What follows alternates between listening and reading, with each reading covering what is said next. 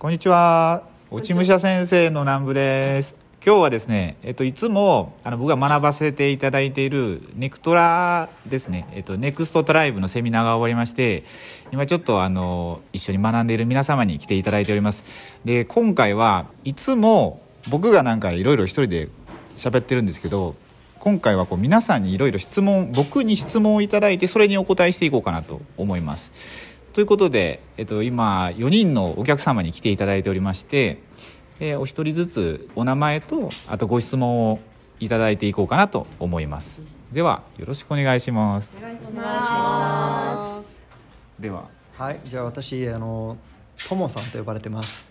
えっと、私は、えー、今公務員なんですけども、まあ、公務員を今度辞めようと思ってます。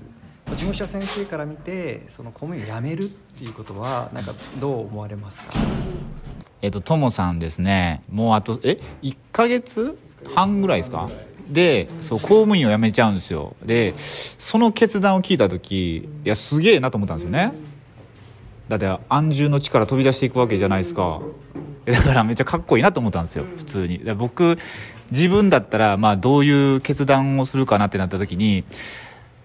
やトモさんもあのお子さん見えてやっぱ、ま、守っていくもんがあるじゃないですか。その中でも飛び出していけるっていやなかなかねすごいと思ったんですけど僕がなんか独立できたのはそのそういうねシチュエーションに置かれたんですよ。なんか体調崩してもう美容師をしてた時に美容師ができない体になったからいやいやというか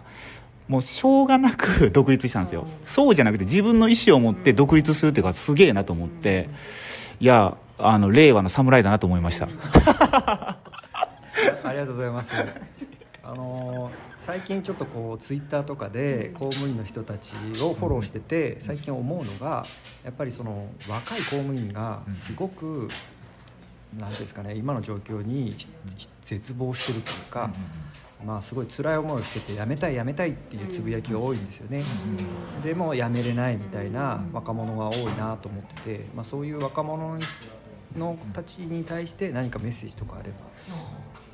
そうですよね。なんかでもなんかいやいや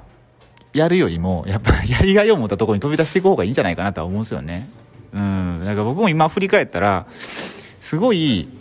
いやいやというかなんかね体がめっちゃ痛くてすごい無理して美容院にとどまってたんですよ。でそしたら余計心も体も悪くしてたんでやっぱ無理ストレスをかけるような職場にいるのはダメだなと思ったんですよね。だからもっと早く飛び出していけばよかったみたいな。なんか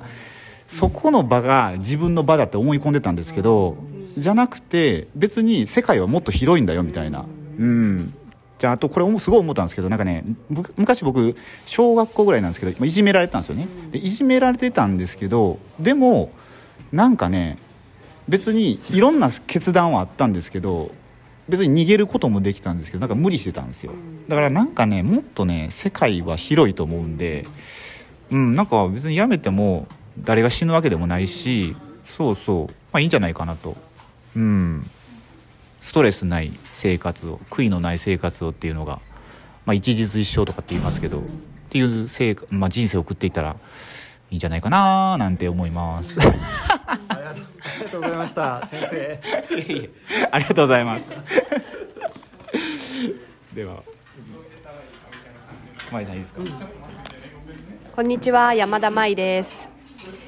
事務者先生に質問なんですけれども私は今その夫とまあ子供と一緒に暮らしてるんですがなんかこう夫婦のいい関係を保つのって難しいなって感じることもあります。落ち武者先生的ななんかこうあのアドバイスとかがあれば教えてもらえたら嬉しいです。ありがとうございます。僕これ動画に撮ろうと思ったんですけど最近夫婦がこう離婚したりする理由っていうのがなんかすごい思ってて昔ってなんか仲人さんがいたんですよ。で仲人さんがいなくなったことで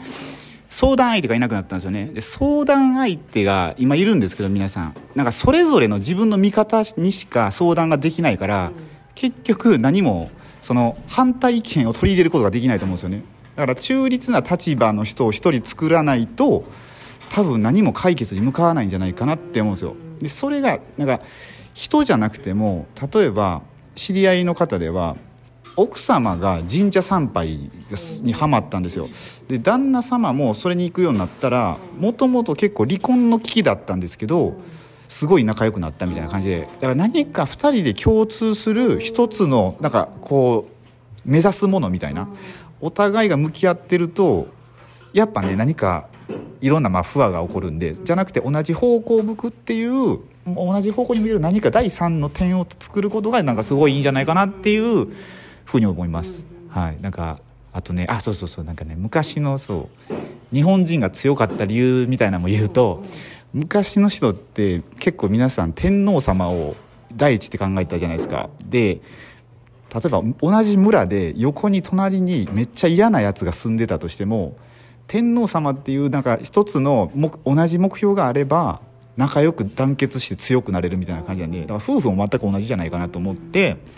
ていうことでなんかね同じ方向向ける何か一つがあればいいんじゃないかななんて思っちゃったりしている内武者先生だったりします。